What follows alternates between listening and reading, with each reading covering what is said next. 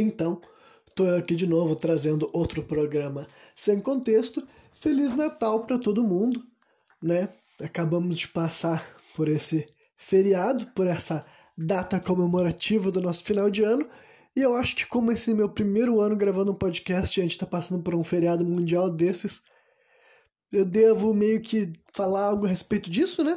Porque, sei lá, é assim que eu acho que faz sentido para esse tipo de programa que eu faço. Então eu não sei quanto que isso vai consumir do tempo, da duração desse programa, mas eu vou falar várias coisas referentes ao Natal, né? Porque é uma coisa que não tem como, sendo morador do Brasil, é impossível ignorar que a gente acabou de passar pelo Natal, a não ser que a pessoa se faça de louco, não é mesmo?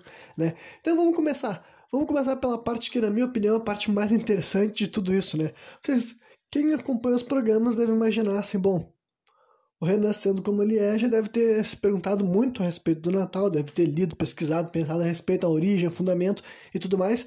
E com certeza, tudo isso é verdade.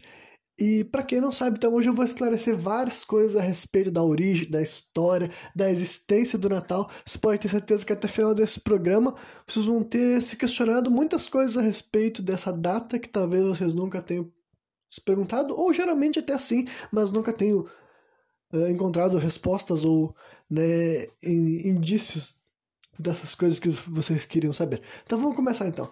Vamos primeiro lá assim, afinal, muita gente pensa assim, ah, o Natal é o quê? É a data do nascimento de Jesus Cristo, né? Nascimento do menino Jesus.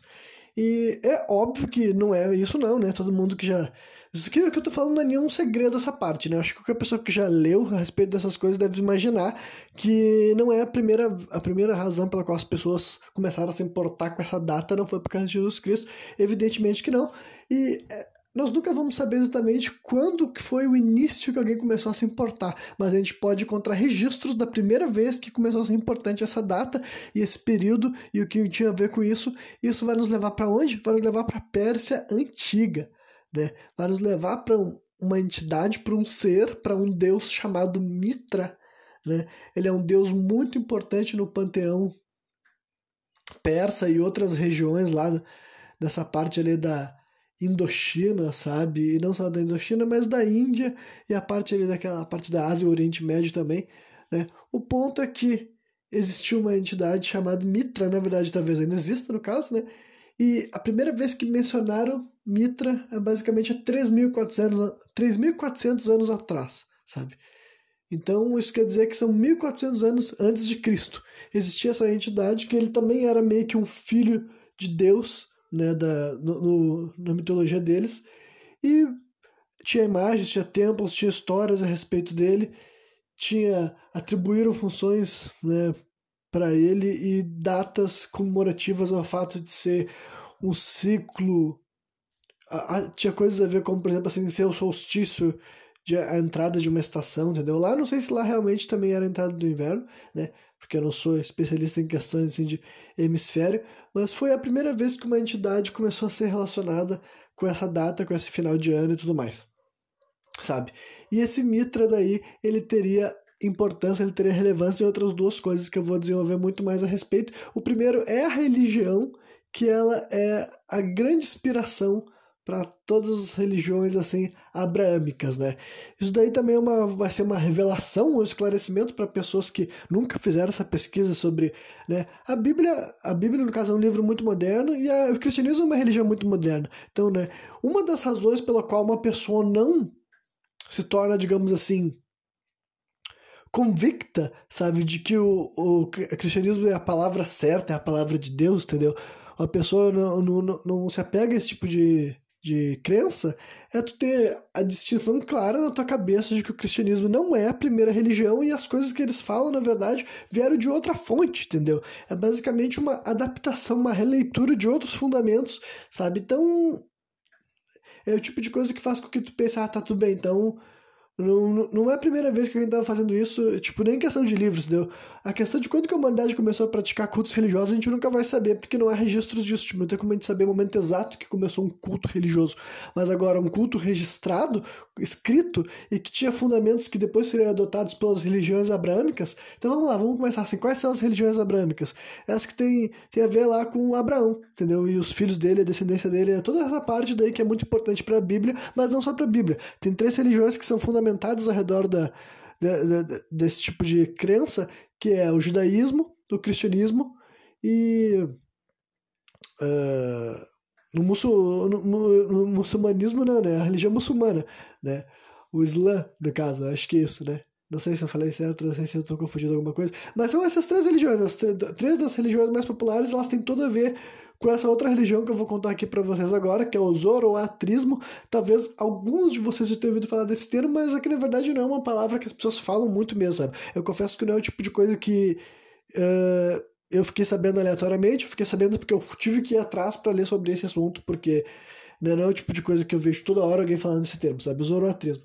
Então, né, para quem não sabe, o judaísmo é mais antigo que as outras duas, né? É mais antigo que a religião muçulmana, é mais antigo que o cristianismo. E o cristianismo e a religião muçulmana, todas elas, e o judaísmo, todas elas compartilham, digamos assim, o mesmo universo, sabe? Elas, todas elas reconhecem a existência uma da outra, digamos assim, sabe? Mas agora, todas elas também foram influenciadas pelo zoroatrismo, sabe? O zoroatrismo é uma religião que surgiu também ali na Pérsia, depois de Mitra, entendeu? Só que incorporou a imagem de Mitra que já existia, sabe? Digamos que existiam várias religiões ali na, nessa região da que antigamente era o Império Persa, que era um império gigantesco, sabe? Tipo assim, quando era gigantesco, tinha milhões de pessoas e mudou de tamanho em vários momentos. Por exemplo, assim, historicamente teve momentos que a Pérsia dominava o Egito, por exemplo, sabe? E regiões da Grécia e tudo mais. Então, digamos que desde, desde quando Mitra foi descoberto, que é 3.400 anos atrás, sabe? Até o surgimento do zoroatrismo, que tipo, o zoroatrismo surgiu por causa de um cara. Esse episódio aqui vai ser bem longo, vou tentar, vou tentar que ele não fique enrolado, porque eu vou ter que tentar destrinchar cada um dos pontos, mas né, mas e, ela foi feita por um cara chamado Zoroastra, sabe? E agora na verdade eu sei que ele tem ele tem outro nome. É porque tipo assim, Zoroastra é o nome dele que os gregos chamavam, mas agora eu não vou conseguir lembrar agora. Antes de terminar esse episódio, eu vou ler lá no meu computador de novo para não falar errado. Mas se vocês pesquisarem o nome Zoroastra, vocês vão encontrar a figura que eu tô falando. Só que ele tem outro nome que era o nome, digamos assim, persa, sabe? Esse Zoroastra é o nome que os gregos deram para ele. Porque, como eu falei, isso é uma história que envolvia vários desses reinos, vários desses povos, né? Que várias vezes a gente, a gente consegue dar credibilidade para essas narrativas, é porque elas são mencionadas de vários pontos de vista diferentes, entendeu? A partir do momento que os povos começaram a escrever, começaram a ter registros, a gente pode ter mais certeza do que realmente aconteceu baseado nessas, nesses relatos, né? A contar da história antes disso, que simplesmente a gente tem que ver ou desenhos ou só indícios visuais mesmo, né? De alguma coisa. Enfim, voltando para a história do Zoroastra, Zé, e daí ele fundou, ele é um cara que ele foi tipo assim, um profeta, sabe? O Zoroastra, em, em parte ele seria que nem foi Jesus, que nem foi Maomé, não por ele ter sido assim, realmente filho de Cristo, mas por ele ser um cara que criou uma religião. Esse Zoroastra realmente, o zoroatrismo leva esse nome por causa dele mesmo. Ele foi um cara que chegou aqui pregando, entendeu? Lá na Pérsia, lá na região, entendeu? Imagina mais ou menos onde que ele nasceu, por relatos também da época, e quanto tempo ele viveu, que foi tipo assim, em torno de 60 anos sabe? E ele criou essa religião, o zoroatrismo, que eu vou dizer algumas das coisas que são os fundamentos do zoroatrismo que vocês que estão me ouvindo vão poder pensar se vocês conhecem alguma religião que fala dessas coisas, né? Mas é, ela é uma religião que ela lida, ela fala especificamente de assuntos como assim, uh, o dia do julgamento, sabe, o juízo final, fala sobre a vida de um Messias para a Terra, fala sobre a, a ressurreição dos mortos, entendeu? Fala sobre Uh, deixa eu ver o que mais.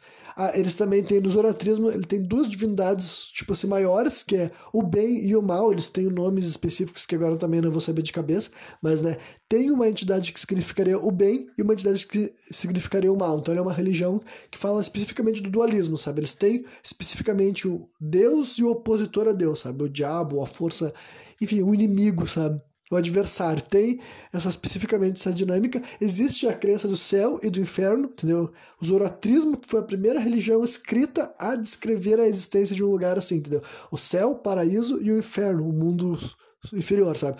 Anterior a todas as outras religiões do mundo e mitologias e culturas que falaram dessa noção de céu e inferno, entendeu? 3.400 anos atrás registrado, escrito, não, 3.400 anos atrás era o, o Mitra, mas há 2.400 anos atrás estão registrado, escrito todas essas coisas assim e tal, sabe?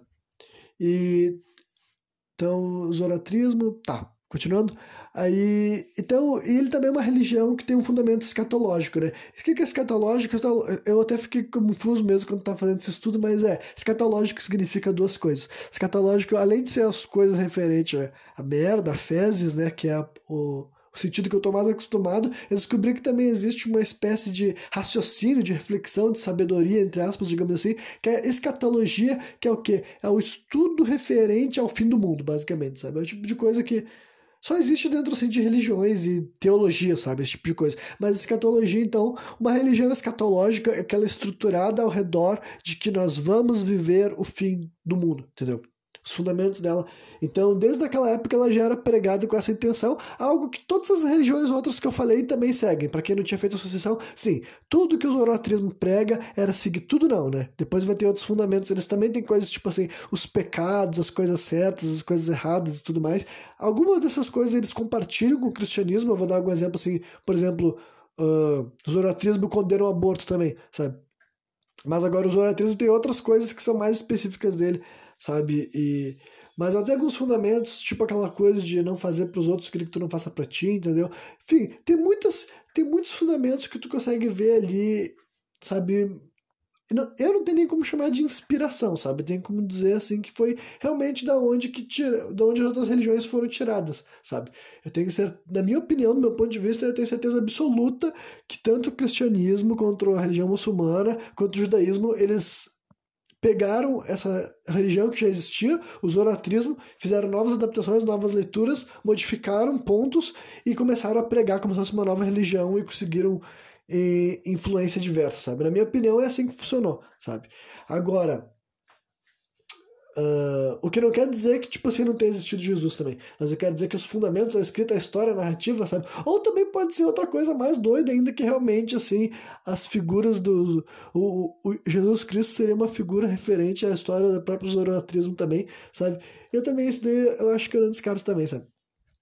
Mas então, basicamente, sabe, o zoroastrismo foi uma religião que fez com que todas as outras religiões abrâmicas surgissem. E tem um livro também escrito do zoroastrismo, que é o Avesta, só que ele é escrito em forma de cântico e tudo mais, sabe? Em vez de ser escrito assim as pessoas cantavam e tudo, e tudo mais. E ela também é, é conhecida por ser a primeira religião moralizadora, racionalizadora, com noção de purgatório, céu e inferno. Se tu fazer as coisas boas, tu vai se dar bem na tua pós-vida. Se tu fazer coisas ruins, tu vai ser castigado na tua pós-vida. Então, muitos fundamentos que a gente vê em várias outras religiões, várias outras doutrinas, e na forma também, tipo assim, tem gente que descreve até, fala assim, quais capítulos da Bíblia foram feitos a partir do zoroastrismo.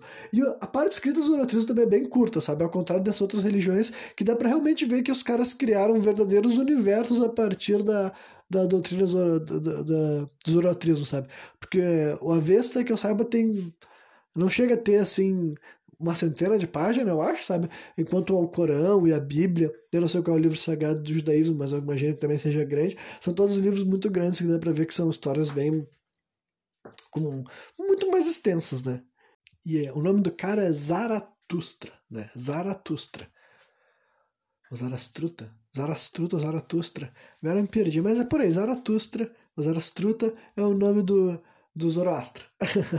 o nome dele de verdade, mas eu vou continuar falando Zoroastra porque por algum motivo minha cabeça não tá me deixando falar direito o nome dele original, sabe? Então eu vou ficar com Zoroastra mesmo pra não ou Zoroastro também. Agora eu tô confundindo todos os nomes do cara. Ai, ai. Enfim, aí esse cara daí, então, parando para pensar, pensem a quantidade de coisa que esse cara influenciou diretamente, não dá nem pra dizer que indiretamente, sabe? Ele foi um cara que existiu, sabe? E o zoroastrismo só viria a se tornar mais popular depois que ele já tivesse morto também, sabe? Só que o ponto é que ele chegou trazendo essa doutrina, sabe? Chegou trazendo essa, esses ensinamentos. Sabe se foi bom, se foi ruim, sabe? Eu não sei. Tem várias coisas ali que ele fala que eu consigo achar uma coisa positiva e várias coisas que ele fala que não necessariamente eu concordo, até porque tem muita coisa a ver com coisas que eu já discordo do cristianismo hoje em dia, sabe? Só que naquela época era outra época, sabe? Mas outra coisa que eles estavam fazendo realmente era trazer uma cultura monoteísta, sabe? Era a intenção de fazer uma cultura que existia um Deus. Claro que, por exemplo, o Mitra, que eu falei lá no começo dessa história, ele fazia parte dessa história do zoroastrismo também, sabe? Ele era realmente um dos filhos de Deus, assim, tal, ou o filho de Deus, ele representaria o sol, e o culto do dia 25 era em torno dele mesmo também, sabe? Mas ainda assim existia um Deus maior que era que reinava sobre todos, era o criador, assim como tem no, no cristianismo. Só que digamos que acho que é aquela mesma coisa, sabe? Que Deus em si não tinha uma figura própria, embora na verdade o Deus deles acho que tinha uma figura assim. Só que o Mitra era o que recebia mais atenção, assim como Cristo recebe mais atenção do que Deus, né? Em questão assim de imagens e tal. Mas, né, para falar imagens, tipo, o zoroatrismo em si não tinha imagens, entendeu? O que tinha imagens era o Mitra, porque o Mitra já fazia parte da mitologia persa e hindu, sabe? Por exemplo, essa figura, essa imagem, esse Mitra era tão importante que ao mesmo tempo que existiam pessoas na região da Pérsia lá e tal, que hoje em dia a Pérsia, o, o, a, o que seria a Pérsia hoje em dia acho que seria o Irão, sabe? Enfim, mas então uma, essa, a religião que tinha lá era pré-islamismo, era essas figuras mitológicas daí e tal, que entre elas o Mitra, só que essa mesma figura do Mitra também existia na história sagrada do hinduísmo, sabe? Ele era um deus também cultuado lá no hinduísmo, só que lá no hinduísmo, até onde eu sei, ele também não tinha a mesma importância que ele tinha para essa mitologia persa e depois ele teria para o zoroatrismo, sabe?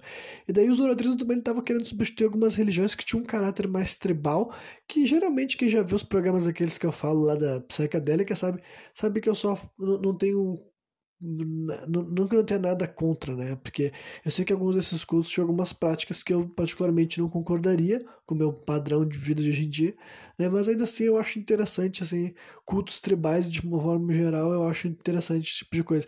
Então, lá na Pérsia era o tipo de culto que tinha antes do zoroatrismo começar a crescer e se tornar, digamos, a religião mais importante do, da, da, dessa, desse, do tal de Império Aquemênida, que foi o império que dominou toda a região da Pérsia e na parte que ele dominou entre ali, sabe, o século 5 e 3 antes de Cristo, sabe?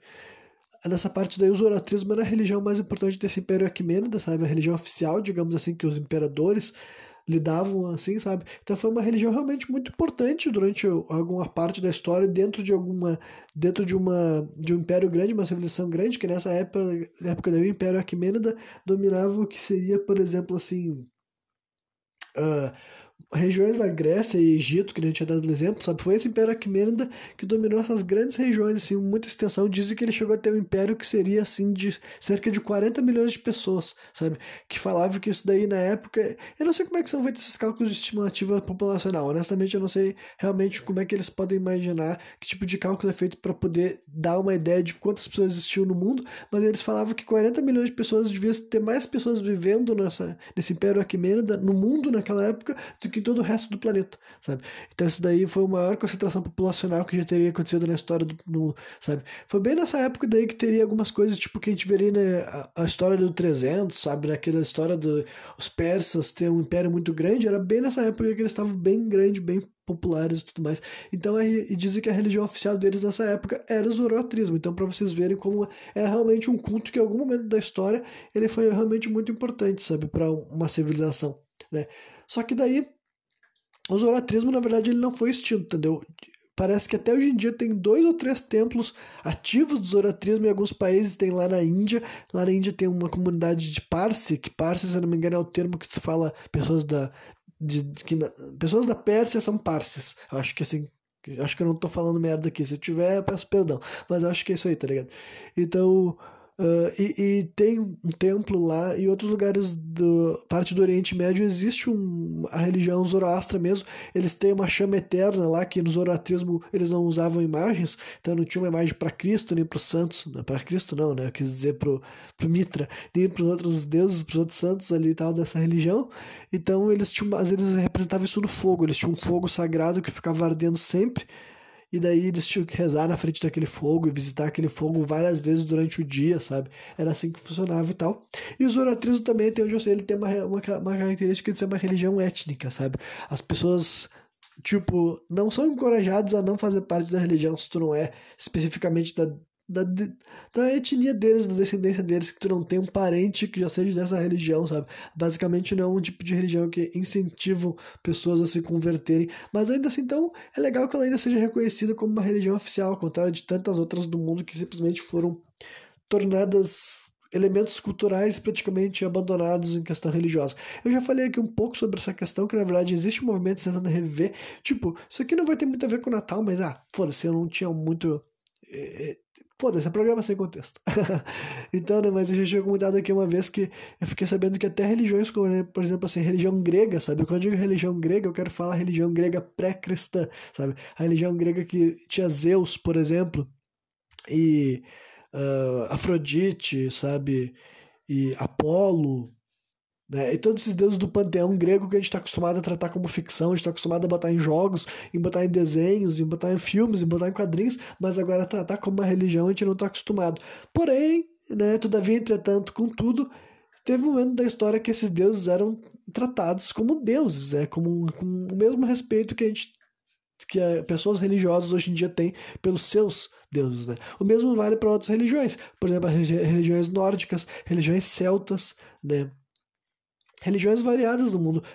Por exemplo, a religião egípcia, sabe que hoje em dia, para quem eu já, eu já fiz alguns esclarecimentos, por exemplo, a Grécia hoje em dia é um país cristão, o Egito hoje em dia é um país muçulmano, sabe? Então, o Egito também era uma religião, e uma religião bem importante, diga-se de passagem, questão, né, tipo assim, historicamente falando, ele hoje em dia ninguém mais trata, né? Não é como se tu visse um lugar para e tu cultuar Anubis, né? Algum, mas em algum momento da história aconteceu, sabe? Então existem algumas religiões que tem gente tentando reviver elas, tentando fazer com que elas voltem a ser tratadas como religiões e de um ponto de vista assim, uh, como posso dizer assim, cívico, sabe? Como cidadão, eu acho uma coisa muito legítima, sabe? Eu acho que tipo assim, se alguém pode reivindicar respeito para suas religiões que a gente aceita hoje em dia. Por exemplo, se a gente respeita o cristianismo, a gente respeita as religiões de matriz africana, a gente respeita o espiritismo, enfim, aqui no Brasil, né, dando um exemplo.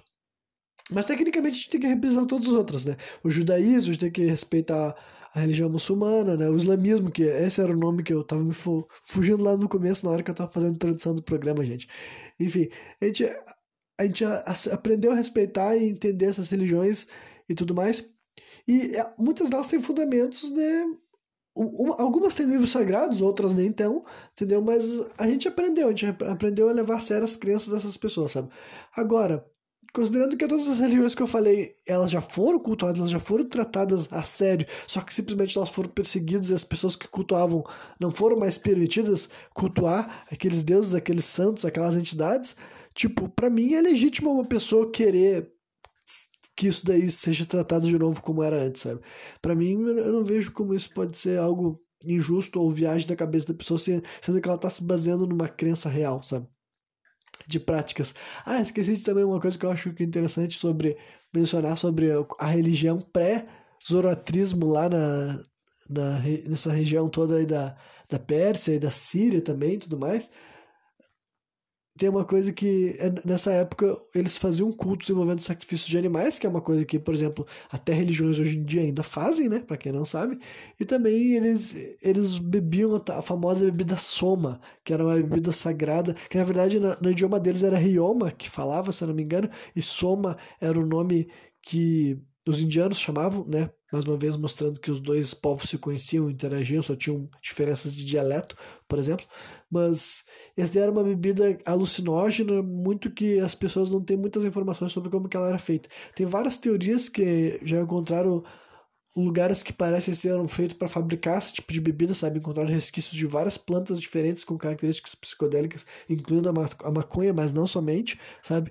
E daí só que ainda não encontraram assim, uma prova exata do que era esse soma, esse rioma, mas que era uma bebida sagrada em toda essa região aí da Índia e, e Síria e Pérsia e todos os lugares que esses reinos tinham sobre seu, né, seu território. Visitando e voltando para o zoroatrismo, sabe? O zoroatrismo, quando que ele deixaria de ser proeminente? Quando Alexandre o Grande viria a dominar daí essa região da Pérsia, sabe? Alexandre o Grande, daí ele é um cara da Macedônia, mas acho que ele respondia, tipo assim, a Grécia, entendeu? Ele pegou e dominou esse território daí e tal, só que, né, na verdade, ele tinha, tipo, o zoroatrismo não foi extinto, sabe? Só que quer dizer que, tipo, a partir do momento que o rei, o imperador, né, não era alguém da religião zoroastra, da Zoroastra, Zoroastro é o nome do cara, mas era alguém do zoroatrismo, isso diminui bastante a influência da religião e, né, e fica muito mais assim, digamos, tipo, difícil pessoas novas entrarem para aquele culto, entendeu? Mas o que foi transportado para a Grécia é o Mitra, né? Aí que eu vou levar o Mitra adiante para essa história ir progredindo até chegar ao momento mais específico do Natal e Jesus Cristo e depois o, o Papai Noel para né, esse programa voltar, porque deveria sido desde o começo, mas né, eu sou maluco. Então, o Mitra, ele foi. O Alexandre gostou da imagem dele, gostou dos fundamentos dele, entendeu? Ele, ele foi responsável basicamente por trazer essa imagem para Grécia e para Roma, e como várias coisas que acontecia, essas pessoas gostavam, sabe? Tipo, tipo, a imagem de Mitra entrou na Grécia Antiga ainda ali e tal, só que depois que chegou o cristianismo e chegou o Império Romano, ainda assim a imagem de Mitra estava ali e há registros de que existia uma religião chamada Mitraísmo. Na verdade, naquela época ele não era chamado de Mitraísmo, é um nome que foi colocado no futuro, mas era uma religião que surgiu na Roma, que tinha o Mitra como o deus importante, entendeu? E o Mitra lá, ele era associado com um tal de Sol Invicto também, que era um outro deus romano, que tinha uma comemoração no dia 25 de dezembro, entendeu? Isso daí já era cristianismo, só que ainda não era comemorado o nascimento de Jesus Cristo. Para vocês verem, então, para quem ainda não tinha, para quem, tipo, tá, se tu não acredita em mim, vai ler, cara, vai pesquisar, vai pensar assim, desde quando o Natal é comemorado, entendeu? O Natal, Cristo já tinha nascido, já tinha morrido e ninguém comemorava o dia 25 de dezembro por causa dele. Ninguém, ninguém, nem os romanos, que já eram cristãos nessa época, sabe? Só que daí tinha o Sol Invicto, tinha o Mitra, tinha o mitraísmo, e dizem que o mitraísmo foi uma religião que cresceu bastante até as religiões não cristãs serem proibidas em Roma, que foi ali pelo ano de 300 e alguma coisa, né? 300 pós-Cristo já daí, obviamente, né? Então, mas durante uma faixa ali de 100 ou cento e poucos anos, o mitraísmo cresceu em Roma, e lá, só que, tipo assim, é bem, hoje em dia, mais eles conseguem afirmar bastante que esse Mitra lá que foi cultuado em Roma não era o mesmo Mitra, digamos, persa, apesar de ser a mesma, tipo, a mesma imagem, né? Ainda assim, e falaram que até o, alguns fundamentos do zoroatrismo foi levado pro mitraísmo, sabe? Por causa da questão assim, de, deles ter acreditar na questão de dualidade da alma e tudo mais. Só que, tipo, lá em Roma se tornou um bagulho assim diferente, sabe? Para começar, era uma religião que só aceitava homens, ao contrário do zoroatrismo ou as religiões pré-zoroatrismo lá na Pérsia, que não tinha esse tipo de distinção. Então, o mitraísmo era uma religião só para homens e ela foi muito abraçada pela cara, pessoas como assim comerciantes e também gladiadores e guerreiros e militares também, sabe? E essa foi uma razão que tornou bastante popular, porque era como, digamos que era mais comum se tu fosse um milico religioso lá de Roma, tu ser, fazer parte dos, dos do, dessa questão do mitraísmo, né? Que na verdade naquela época acredito que o nome era chamado de Mistérios de Mitra. E daí eu achei interessante porque isso já é a segunda religião secreta, que eu diria assim, oculto secreto, entendeu? Que eu conheço lá de Roma. E na verdade, outro que eu conheço era da Grécia, sabe? Que eu já falei aqui também, um dos programas, acho que lá sobre a série de psicadélica, sabe? Que existiu lá na Grécia Antiga um culto chamado os Mistérios Eleusinos, sabe? O Mistérios de Elises, que é um mistério que envolvia uma bebida psicodélica também, sabe? Que eu esqueci agora o nome dela a citrotônia, a citrotina. É uma bebida que ninguém sabe exatamente a composição, mas que todo mundo já sabe que era uma bebida psicodélica assim. E esses mistérios elisinos era feita por gente do alto escalão assim da Grécia antiga, como por exemplo vários tipo filósofos daqueles bem famosos que a gente fica discutindo até hoje em dia, sabe? Passavam por esses mistérios elisinos numa caverna e tudo mais. E na, em Roma existiu outro desses tipos de religiões misteriosas que não, não era nada escrito, as pessoas falavam sobre elas, sabe? Era só uma sabedoria oral, sabe?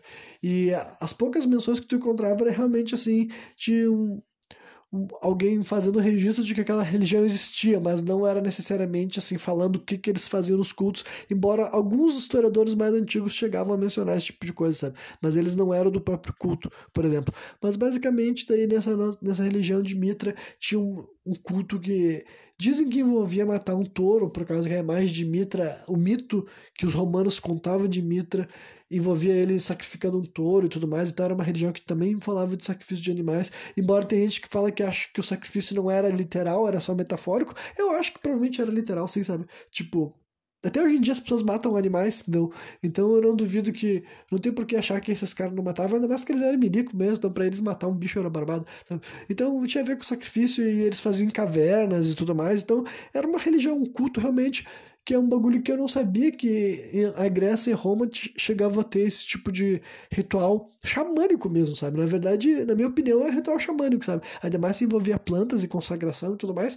São rituais xamânicos que, por algum motivo, antigamente não era muito fácil tu encontrar esse tipo de informação, sabe? Talvez porque estão realmente se aprofundando mais nesse tipo de esclarecimento, ou porque deixando de ser tabu. Enfim. É, aí. Mitraísmo e tudo mais. Né? E o mitraísmo deixou de ser legal, digamos assim, lá a partir que o acho que foi o Imperador Constantino, algum desses malucos daí e tal, agora não vou saber o nome do cara, mas né, lá no ano de 300 alguma coisa, o mitraísmo e todas as outras religiões pagãs que na época que existiam, que não era só uma, entendeu? Sempre teve muita pluralidade religiosa, sabe? Até que um, alguém começasse a dizer que não podia ser, sabe? Até a questão assim, do próprio cristianismo, sabe? Ele sempre foi muito modificado, ele tinha muitas doutrinas diferentes dentro dele, sabe? Várias pessoas que era acusado de heresia. O que, que era ser acusado de heresia? Que quando um cara era religioso e ele começava a pregar algo que parecia ser contra a própria doutrina que ele tava, que ele poderia estar tá pregando, entendeu? Então sempre teve esse tipo de coisa, sabe? Todos os cultos religiosos tinham vertentes, sabe? Eles iam se desdobrando em várias formas diferentes de pregar a mesma palavra, digamos assim, entre aspas, né? Mas daí M3 parece que ele não foi extinto por completo, mas ele foi. Né, ele foi morrendo, foi morrendo, foi morrendo. E daí então foi um pouco tempo depois disso daí também que foi, foi estabelecido o nascimento de Jesus Cristo, entendeu? Um cara lá determinou, entendeu? Teve isso, dá pra descobrir até um imperador que falou isso, sabe? É eu não gosto desse tipo de informação que pra mim não é tão interessante assim, sabe?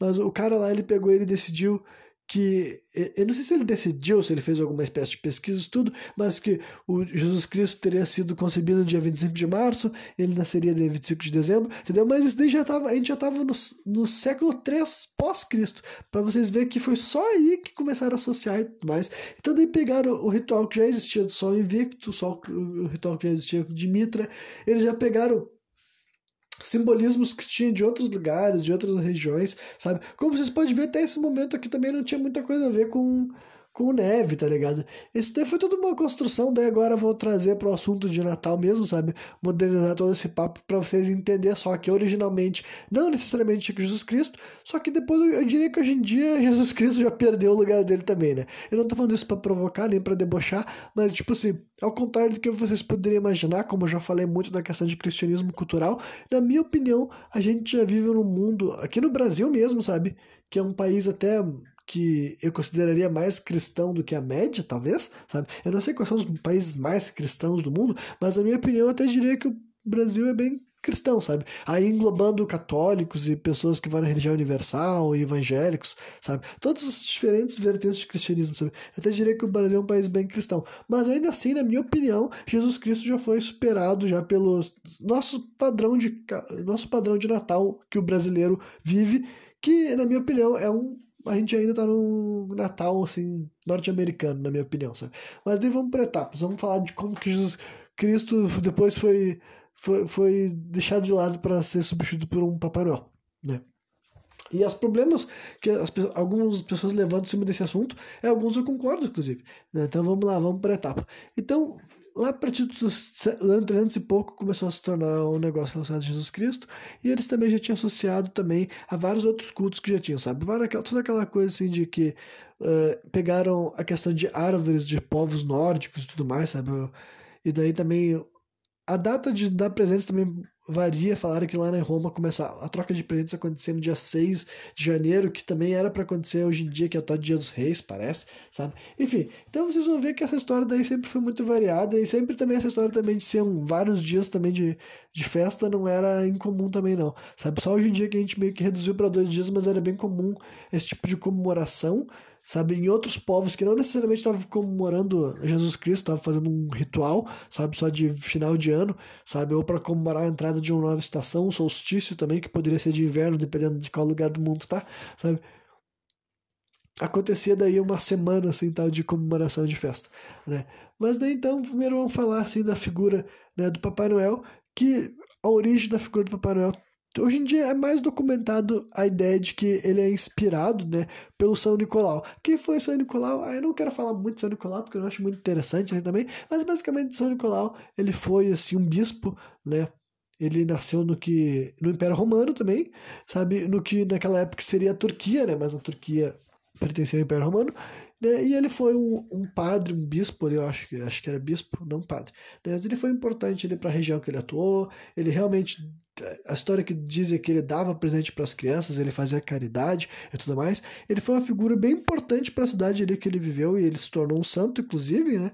Com esse nome São Nicolau de Mira, né? É engraçado que até isso daí, tipo, é quase a palavra Mitra, só muda uma letra, né? São Nicolau de Mira, porque Mira é a cidade, não sei se é a cidade que ele nasceu ou a cidade que ele atuou, sabe? Ele foi bem importante e dizem que ele foi realmente ser a inspiração para as pessoas da região começarem a falar do Papai Noel, que depois chegaria até a Alemanha e a Alemanha ia levar para as outras cidades europeias e por isso que começaria a ter todo aquele visual uh, uh, europeu de comemorar o Natal, sabe? E daí para fazer um adendo assim para nós, para mostrar, ah, tá aí, o Natal chegou aqui no Brasil, basicamente quando chegou assim o, o colonialismo, sabe? Tipo, eu não sei se se os nativos brasileiros tinham qualquer comemoração específica nessa parte do ano, porque obviamente que eles não sabiam que era Jesus Cristo e não ligavam, e nem os outros, as outras entidades que eu falei aqui, né? Não sabiam que era o Mitra, por exemplo, mas eu não sei se eles tinham alguma entidade específica que era, batia bem nessa mesma faixa, sabe? Ali entre o dia 20 de dezembro e a primeira semana de janeiro. Não sei se tinha algum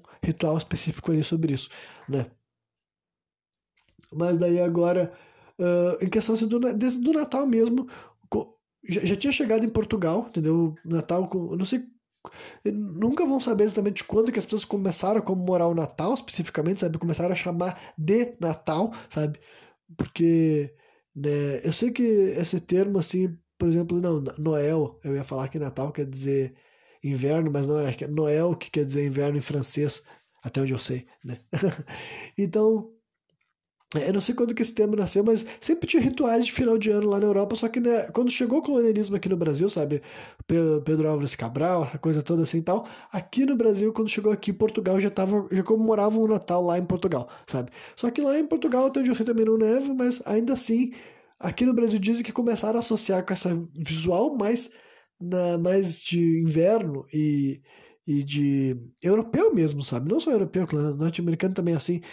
Hoje em dia, digamos que o nosso visual de Natal é de inverno por causa dos Estados Unidos, não por causa da Europa, né? Mas o ponto é que, né, foi quando começou a chegar monarcas europeus de outros lugares mesmo que começaram a trazer esse tipo de coisa. Parece que aquela imperatriz Leopoldina foi uma das pessoas responsáveis pela ideia de começar a botar pinheiro aqui, sabe? Então, antes ainda dos Estados Unidos ter esse tipo de influência, sabe? Só que daí então e, a figura do Papai Noel, né? Vamos pensar assim, quando que São Nicolau começou a ser associado com o Papai Noel daquela maneira?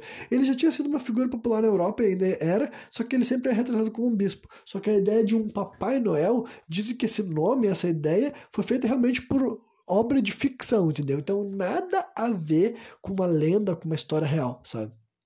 A primeira ideia de alguém chamar um, um homem de Papai Noel e a história realmente ter sido baseada vagamente na figura real de São Nicolau, sabe? Começou a acontecer lá nos Estados Unidos no, no século XIX ainda, sabe? 1800 alguma coisa, começaram a escrever em jornais e quadrinhos. Vocês conseguem ver imagens também, se vocês pesquisar um cara chamado Thomas Nast, sabe? Thomas com, acho que é TH, T-H-O-M-A-S, e Nest é com A, é N-A-S-T, Nest. Thomas Nest, acho que esse é o nome do cara, e pesquisar assim, só o nome dele, pesquisar pelas imagens, vocês vão ver que ele desenhou no século XIX ele desenhou dois desenhos que dá para ver que ali está exatamente a fundação do que se tornaria o Papai Noel da Coca-Cola. Que para quem não sabe, aquele nosso Papai Noel mais icônico, sim, ele é da Coca-Cola, foi a propaganda que a Coca-Cola fez na década de 30, se eu não me engano, e se tornou daí tipo o Papai Noel que até hoje em dia a gente trata como se fosse o Papai Noel, sabe? Tipo, a gente abraçou essa cultura demais, demais, demais, assim. E quando eu digo a gente, falando nós brasileiros. Brasileira adotou aquela imagem especificamente que a Coca-Cola criou na década de 30 e a gente não consegue associar essa data comemorativa com mais nada, né? Mas eu vou guardar essa minha crítica entre aspas, é uma crítica, mas é uma crítica assim. Eu quero que vocês entendam que é uma crítica bem assim, cultural, sabe? Eu não problematizo assim, não me incomoda essa coisa assim a níveis pessoais. Não é nada que eu fico assim, nossa, meu Deus, que horror, vocês estão fazendo isso, sabe? Mas ao mesmo tempo, quando eu, eu acho muito estranho, sabe? Eu fico assim, mano, que engraçado quanto que as pessoas ainda podem valorizar tanto essa uma imagem que não tem nada a ver com nós, não tem nada a ver com nada, tipo, simplesmente uma imagem comercial de uma empresa que fez isso há quase 100 anos atrás, e ainda por cima, no dia de hoje, parece que a gente nunca vai conseguir se desassociar o Natal dessa imagem que não tem nada a ver com com nada, sabe? Com a nossa religião, com a nossa cultura, com o nosso país, com o nosso hemisfério, sabe? Não, não se relaciona com absolutamente nada que tenha a ver com o Brasil, né? Mas enfim, e o Papai Noel começou a ser inicialmente feito com roupas verdes, sim. Quem fez a, a clássica imagem dele. Eu não sei se o Tomás Ness já tinha pintado ele de vermelho também. Aí eu acho que talvez ele já tinha pintado também. Eu não sei qual foi a primeira, ele já tinha sido falado com o vermelho. Mas originalmente ele era feito muito mais com roupa verde e começou a se tornar uma figura popular, sabe? Uh, a Mamãe Noel foi feita muito depois, sabe? Foi só na década de 50 do século passado e ela é uma personagem muito menor mesmo, sem qualquer associação com uma figura real. Tipo, São Nicolau nunca foi tido como uma mulher, tipo, como mulher. Nunca disseram que ele tinha uma esposa, por exemplo. Então a Mamãe Noel foi realmente só uma edição a mais para ficar mais comercial, talvez, porque daí fica com um casal, sabe? E a primeira vez que falaram dela foi também numa obra de ficção, num conto e tudo mais, natalino, sabe? Mas daí vários desses fundamentos também vieram tudo. Foi fabricação de jornalista e escritor norte-americano, sabe? Essa história de renas não tem sabedoria popular ali, tá? Não tem um folclore realmente por trás, né? Dizem que algumas coisas mudam-se por localização. Parece que na Finlândia, entendeu? Nas histórias da Europa. Opa! Que começaram a, a fazer a imagem do Papai Noel, sabe? Começaram a reproduzir por lá. Atribuem que fala que ele morava numa região da Finlândia, em vez de ser o Polo Norte, sabe? Há algumas questões assim, de localização. Ao contrário do Brasil, que não fez nenhuma localização nenhuma, né?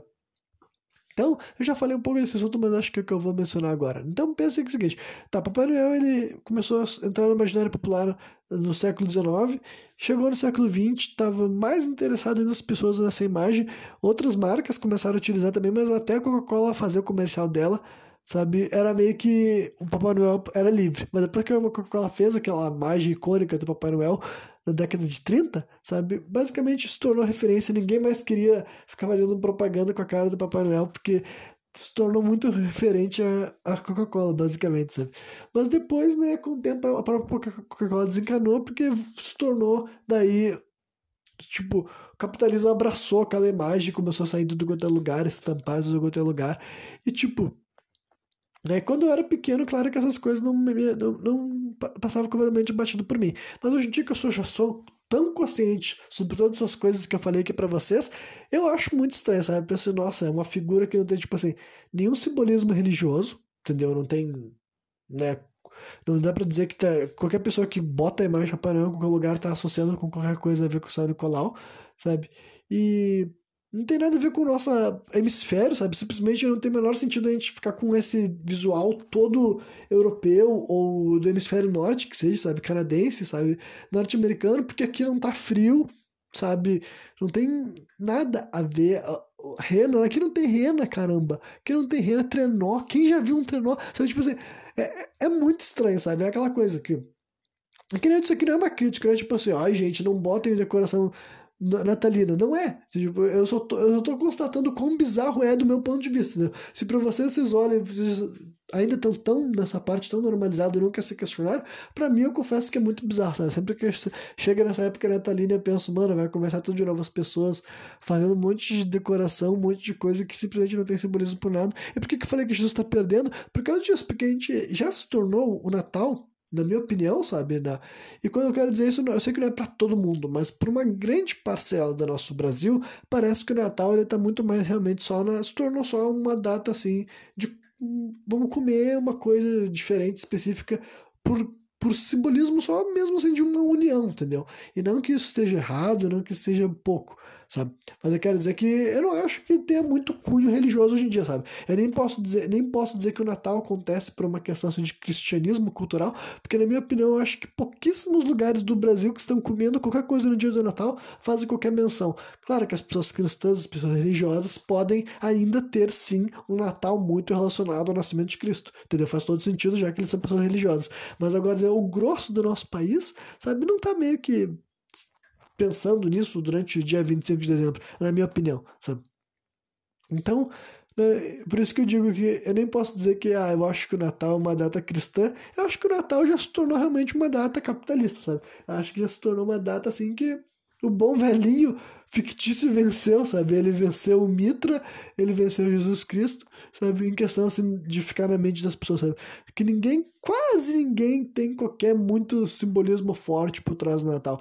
E eu não sei se isso é bom, eu não sei se isso é ruim, sabe? Eu, particularmente, não sou uma pessoa cheia de tradições, mas, né, quem já me viu aqui falando sobre vários programas diferentes, vários assuntos diferentes, eu não sou uma pessoa de tipo, de achar que o meu jeito de viver tá mais correto e que eu sei muito mais de todo mundo que já viveu aqui nesse planeta, sabe?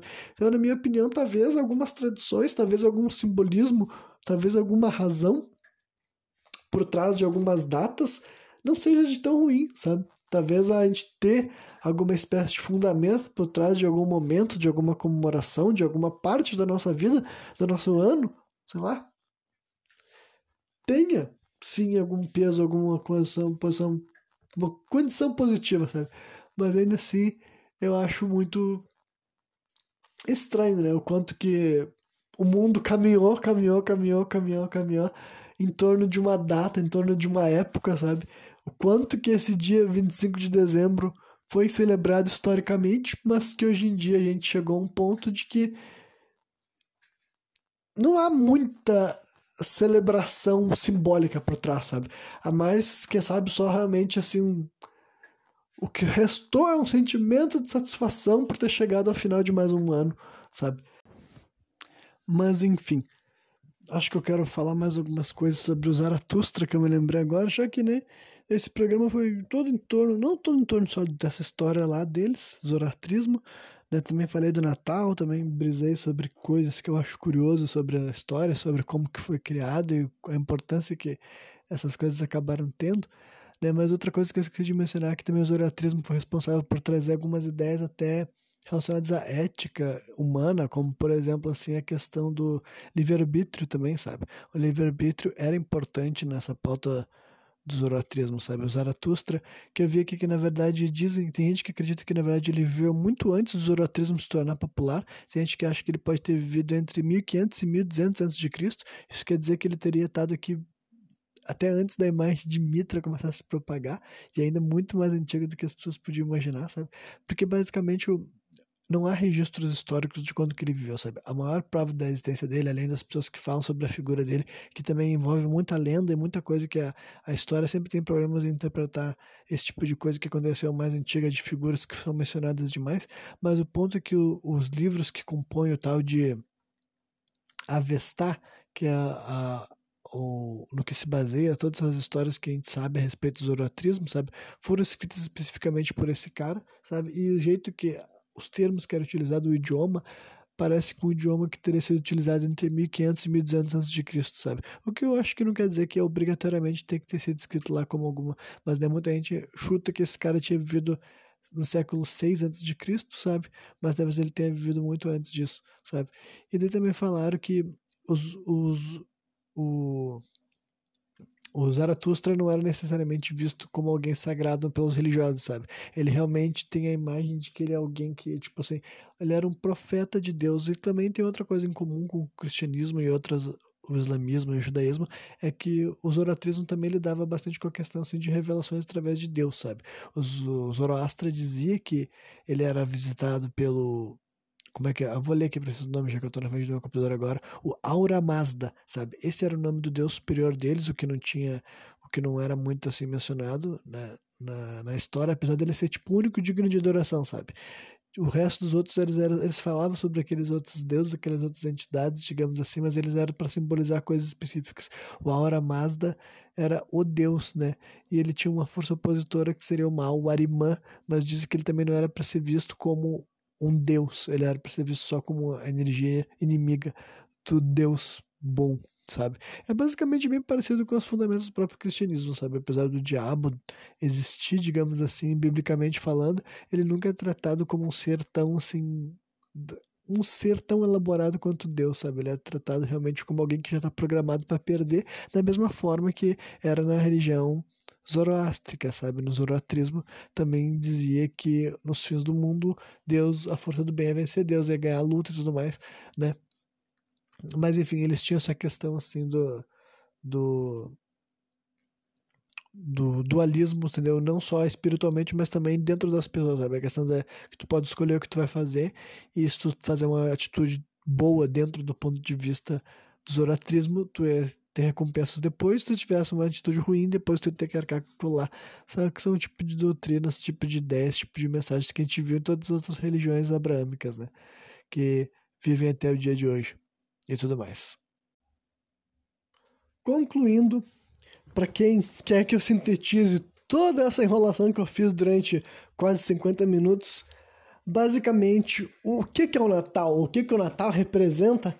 Cara, essa data já representou muita coisa para muita gente diferente em vários lugares do mundo, entendeu? É o tipo de coisa que, tipo, eu simplesmente, eu sendo uma pessoa pragmática como sou, eu simplesmente nunca encontrei razões, motivos, eu nunca consegui comprovações de que eu deveria supervalorizar um lado e não o outro, sabe? Como posso dizer assim? Eu, na minha vida, na minha rotina, eu sou uma pessoa assim que não sou muito cheia de rituais, eu não sou muito cheia de tradições e eu não acho que necessariamente eu esteja certo de ser assim, entendeu? Eu acredito que há valor em rituais, há valor em tradições, há valor em tu ter uma espécie assim, de fundamento que organiza certa forma que tu vai agir. Ainda mais em certos momentos específicos do ano, entendeu? Sendo alguém que acredita em coisas relacionadas a energia e do rotação do universo e tudo mais, esses ciclos para mim terem uma simbologia. Para quem não tinha observado também, zoroatrismo, no caso o nome desse cara Zoroastra, né, que é o nome que os gregos chamavam ele, tinha tudo a ver também com astrologia. Então, para quem odeia astrologia, vai ficar odiando ainda mais saber que a astrologia, na verdade, se tu for parar para pensar, ela tá intrinsecamente ligada a praticamente a várias das maiores religiões da história do planeta Terra, mesmo que muitas pessoas não saibam disso entendeu? Talvez as pessoas, os cristãos de hoje em dia não saibam que a religião deles tem alta influência por astrologia, porque, né, a religião deles foi inspirada pelo zoroatrismo, né? Mas, enfim. Então, tendo acesso a todas as informações, eu não é querer desmerecer a fé de ninguém. Pelo contrário, eu valido todas as fés. E validando todas as fés, eu não consigo ver porque que é um jeito tipo, uma forma tá mais correta do que a outra, entendeu? Eu não consigo ver por que, que eu devo encarar o dia 25 de dezembro como o nascimento de Jesus Cristo, quando eu sei que essa data também representa várias outras coisas para vários outros povos, entendeu? E daí eu fico não fazendo nenhum deles, sabe? Eu não vou fazer todos os rituais do mundo, mas ao mesmo tempo eu não tô falando aqui para recriminar, entendeu? É só para retratar o tipo de pessoa que eu sou, sabe? O tipo de vivência que eu tenho. Apesar de não achar rituais inútil, de maneira nenhuma, entendeu? Quem ouviu todos os meus programas, ou pelo menos a maioria deles, já vai entender que eu tenho respeito e valorizo esse tipo de prática, ainda mais quando lida com essa questão de espiritualidade, que eu acredito, né? Porém, né, eu fico assim, tá, mas esse dia representa tanta coisa para tanta gente. Qual desses daí é a verdade? Qual deve ser? Qual deve ser a raiz do meu pensamento? Claro que eu tenho assim não contei, né? Mas eu poderia ter rituais assim mais neutros, mais abrangentes. Aquela velha noção de simplesmente desejar coisas boas, torcer por si só. Tudo bem, essas coisas daí a gente entende, sabe? Só que eu quero te dizer que é diferente de ter um ritual mais fortificado, ainda mais ter uma crença espiritual, sabe? Então, esse é meu dilema pelo qual até o dia de hoje eu me mantenho sem ser uma pessoa religiosa. Eu gosto de estudar religiões, eu gosto de ouvir, eu gosto de entender, eu gosto de realmente aprender, só que infelizmente dentro de mim eu fico questionando as coisas, sabe? E eu não acredito que nenhuma religião se relaciona muito bem com, com questionamentos, com justamente porque pelo que eu enxerguei até agora foi assim, entendeu? E então eu simplesmente me afasto, entendeu? Porque eu penso, bom, não é meu lugar estar aqui reinventando a roda, tá ligado? Mas é o jeito que eu penso, sabe? É o jeito que o meu cérebro opera. Não tem como eu estar tá passando por situações e não estar tá questionando os porquês. E conforme eu vou chegando em certos dogmas que praticamente toda religião acaba tendo, e eu começo a ver pontos de contradição, e simplesmente eu não me sinto confortável em dizer que tal coisa é mais correta que a outra, sabe? Eu vou dar até um exemplo assim clássico, entendeu? Clássico e milenar. Vamos falar assim, sacrifícios de animais. Esse daí é um bagulho que vocês vão ficar assim, nossa, do nada falando sobre isso, mas é, é por causa que nesse programa mesmo eu mencionei algumas religiões que faziam sacrifício de animais, como por exemplo a questão do mitraísmo, embora tenha gente que fale que não, que não matavam realmente. E a, o sacrifício de animais existe até hoje em dia religiões de matriz africana. Eu já participei de rituais que tem esse tipo de sacrifício, entendeu? E é o tipo de coisa que para quem não participa, para quem não conhece, para quem não entende, pode parecer assim, completamente fora da, dos, da casinha. Mas agora, quando tu tem uma noção maior, uma crença maior, né? eu vou dizer noção, porque crença eu vou estar diminuindo aquilo que eu já sei. Né? Quando tem uma noção maior a respeito desse tipo de elemento, a respeito desse tipo de coisa, tu acaba descobrindo que o sangue, ele realmente é um elemento que ele tem um valor, sabe? E daí tu fica num dilema, que eu já tô, eu já tô inserido, entendeu? Esse meu discurso aqui não é pró sacrifício de animais, mas eu quero dizer que, tipo assim, sacrifício de animais meio que praticamente toda religião tem ou teve em algum momento, sabe? Uh, é um negócio que faz parte da, das religiões, entendeu?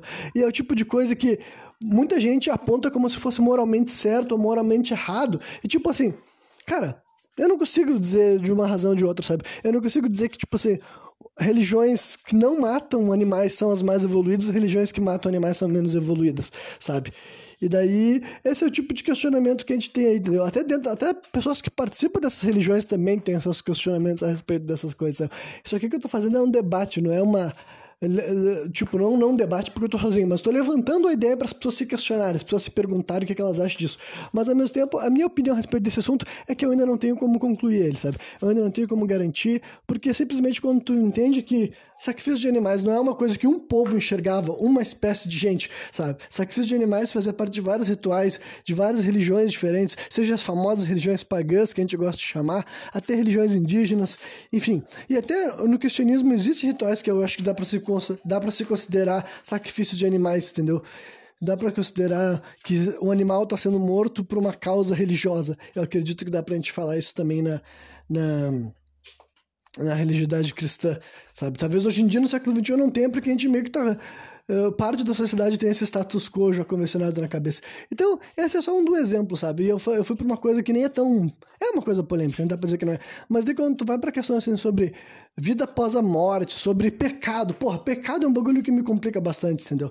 Sempre que eu entro nos programas que eu estou discutindo o ponto da sociedade, eu sempre tento fugir da ideia de, do que, que é certo, do que, que é errado, do que, que é bom, do que, que é bonito. Eu tento fugir desses argumentos assim de moral e ética, porque eu sei que as pessoas têm moral e ética variada, sabe? Então, quando eu ouço pecados de diferentes religiões, o que, que pode, o que, que não pode, é muito complicado, sabe? É muito complicado porque aquela coisa, tá, por que, que eu tenho que abnegar certa parte da minha vida? Por que, que eu tenho que, sabe? Bom, esse livro está dizendo que tal coisa é errada, mas existem vários outros livros, e existem várias doutrinas que nem escritas são, elas são simplesmente oral. E tem várias formas de viver, e tem várias coisas que são ditas como erradas, como impuras, como que não deveria acontecer, sabe? Como passível de punição divina. Então, para mim, essa é outra coisa que me afasta de praticamente todas as religiões, porque essa ideia do proibido do pecado é uma coisa que me incomoda, porque, ah, porque tu quer poder fazer tudo? Não. Tem várias coisas que eu não faço, tem várias coisas que eu concordo, mas ao mesmo tempo que quando essa lista vai ficando cada vez maior, cada vez mais extensa, e eu não consigo dentro da minha cabeça compreender, arrumar justificativas plausíveis de por que aquela, aquela coisa realmente é uma um pecado, eu simplesmente penso, bom, eu não vou me limitar por causa de algo que eu ainda não fui capaz de entender, sabe? Por causa de algo que eu ainda não consigo validar, justamente quando eu sei que tem outras alternativas, entendeu? Essa é uma diferença grande de qualquer pessoa com a, mente aberta. Conforme que tu. Uma pessoa de mente aberta, para quem nunca entendeu essa simplificação que as pessoas fazem, o que, que é a mente aberta? É que teu raciocínio é inclusivo. Quando tu pensa as coisas, tu inclui as coisas, entendeu? Tu pensa sobre um assunto e tu pensa todas as coisas referentes àquilo lá que tu já viu falar, os temas que tu já viu. Isso é a diferença de mente aberta e mente fechada. A mente fechada, ela tá fechada, ela tem uma ideia fechada e não vai incluir mais nada. É uma, uma mente exclusiva de ideias. Agora, a pessoa que tem a mente aberta, ela vai incluindo as coisas. Então, quando tem uma mente aberta para religião, para espiritualidade, e tu entende a grande diferença que várias formas do mundo julgam ou não julgam certos comportamentos, dizem que aquilo lá é passível ou não de punição, e aquilo lá vai ser recompensado ou não depois que tu morrer, é o tipo de coisa que dentro de mim me faz simplesmente falar assim: ah, não, eu não tenho como uh, solidificar minha crença nisso daqui, sendo que as minhas questões não estão sendo respondidas de maneira satisfatória, sabe? Então, tudo isso aqui é o que eu acho que no final de todo esse programa se concluíram que eu não sou uma pessoa muito natalina, eu não acho que esse programa aqui terá um grande espírito natalino, não esperava que fosse ter, na verdade, né, considerando como que eu passei meus dias 24 e 25 de dezembro, eu com certeza estava pensando assim, bom, eu não sou uma pessoa com espírito natalino, mas grande que eu conheço, sabe? mais grande, maior, acho que seria melhor. Eu demorei para falar, ainda falei um pleonasmo terrível, né? Mas tudo bem, esse é sinal de que está na hora de encerrar esse programa. Mas, né, basicamente a minha intenção aqui era fazer alguns esclarecimentos do que passa na minha cabeça quando eu penso em Natal, e agora vocês podem concluir que quando o que passa na minha cabeça quando penso em Natal não é muito parecido com aquilo que a maioria das pessoas passa quando pensa em Natal, né? Então isso daí esclarece muita coisa a respeito de como eu vivo, como eu penso, como eu ajo, como eu sou uma pessoa estranha. Mas ainda assim, eu quero pegar e deixar assim um encerramento na, no caráter assim, de felicitações, de parabenizações por pessoas que conquistaram mais esse ano, entendeu? Sobreviveram mais esse ano que podem ter sucedido ou não mais esse ano, mas pelo menos estão aqui me ouvindo, uma escolha boa vocês fizeram, que é ficar acompanhando os meus programas, entendeu? Isso daí ainda é uma coisa que me motiva a continuar vindo aqui falar, porque entra semana, sai semana, eu continuo vivendo, continuo ouvindo as outras pessoas falando e eu penso, bom, ainda acho que tem alguma coisa para falar, porque honestamente eu ainda acho que eu trago coisas variadas, formas diferentes de se expressar, de viver, de, enfim, acho que eu realmente contribuo com coisas que eu não vejo sendo muito contribuídas por onde quer que eu passe, para falar bem a verdade, né? Mas aí depois de dar esse tapinha nas minhas costas, eu desejo para todo mundo, então, um bom final de ano, sabe? Um bom Feliz Natal, embora já tenha passado. Independentemente do que, que tu comemore nessa data, sabe? Quem, que espécie de santo, que espécie de Deus, que espécie de transição, que espécie de energia, que espécie de entidade, que espécie de culto, que espécie de rito, que espécie de celebração, que espécie de tradição, seja algo que já tinha sido escrito por outra pessoa, já tinha sido ensinado por outra pessoa, ou uma tradição que tu inventou na tua cabeça, que tu criou tua simbologia, que tu deu importância através da tua forma de lidar com aquela ideia, enfim. Para mim, eu valido e solidifico praticamente todas as tradições, pelo menos aquelas que eu concordo, né? Aquelas que eu acho uma porcaria abominável, eu vou falar, mano, para de fazer essa merda, seu filho da puta. Mas, né, eu vou dar o crédito para vocês que vocês têm tradições boas, benéficas, que ajudam vocês mesmos ou os outros que estão na sua volta, de alguma maneira, nem que seja lúdica, nem que seja de entretenimento, nem que seja para se divertir.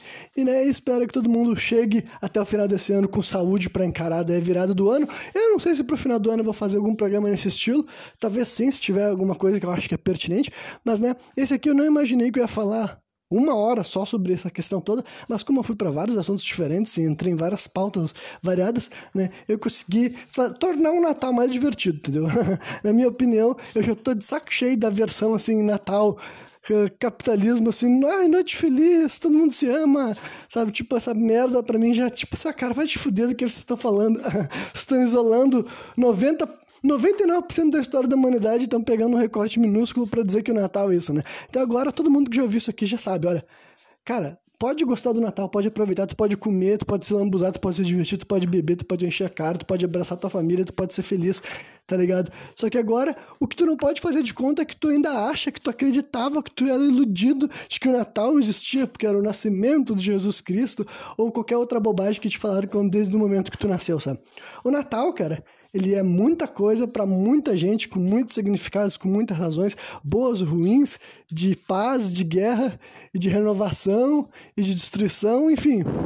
A humanidade sempre teve alguma coisa especial relacionada com essa época de final de ano, sabe? Justamente porque a humanidade inteligente sempre foi atenta ao fato de que a gente vivia num globo, sempre era atenta a esses movimentos de rotação, sempre era atenta a essas coisas, então para eles, eles já tinham uma compreensão né, de que essa fase específica do ano, essa transição, tinha uma interpretação importante na vida deles e daí, isso daí era visto, era enxergado, era encarado de várias formas por vários povos, muito antes de Jesus Cristo estar aqui e depois que Jesus Cristo também esteve, ainda assim essas coisas não mudaram. Então, né, abro a cabeça para vocês para entender que, independentemente do ponto de vista que tu tenha, ele não é o único. E se tu ficar se conversando disso, tu vai sempre ficar caindo em crenças limitadoras, sabe? Tu sempre vai achar que tu tá percebendo o mundo em todo o escopo dele, mas se tu levar em consideração mais eventos, mais relatos, mais fatos, né, e encarar o mundo ao redor dele, pô, até tinha um esclarecimento que eu poderia fazer sobre uma questão assim, geológica da espiritualidade, mas agora já fiz um encerramento que ficou maneiro. Eu vou guardar esse negócio daí para outro assunto. vou ter que aguardar esse, essa pauta, porque acho que quem me vê até ficou meio confuso. Mas é isso aí. Quem me vê até o final, espero que tenha curtido. E Feliz Natal, seus putos! Qualquer dia eu tô de volta novamente, trazendo mais um programa sem contexto.